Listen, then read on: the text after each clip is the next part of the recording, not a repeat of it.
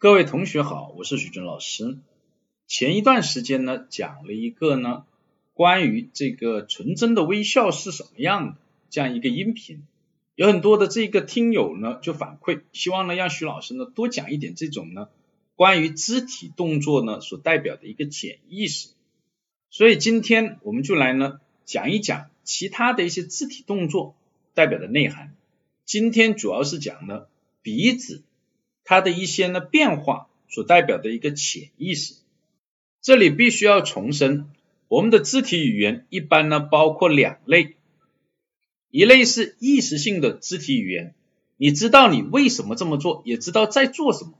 而另一类呢就叫潜意识性的肢体语言，你不知道自己为什么这样做，是不知不觉的。那我们来看看鼻子哦，鼻子呢主要呢包括两个集体的潜意识，第一个叫鼻孔扩张。你跟人在聊天的时候哦，你会发现他鼻孔扩张了哦，这往往是呢他在扩张肺活量，意味着他正在准备呢发生一场的这个对抗，有可能是要发脾气了，要或者是要打人了，才会呢出现鼻孔扩张的一个情况。第二个呢是这个鼻子皱起来，紧皱的鼻子，这往往是轻蔑的表现，表示厌恶。从呢轻微的不满哦，到极度的厌恶，这个鼻子皱的会越来越厉害，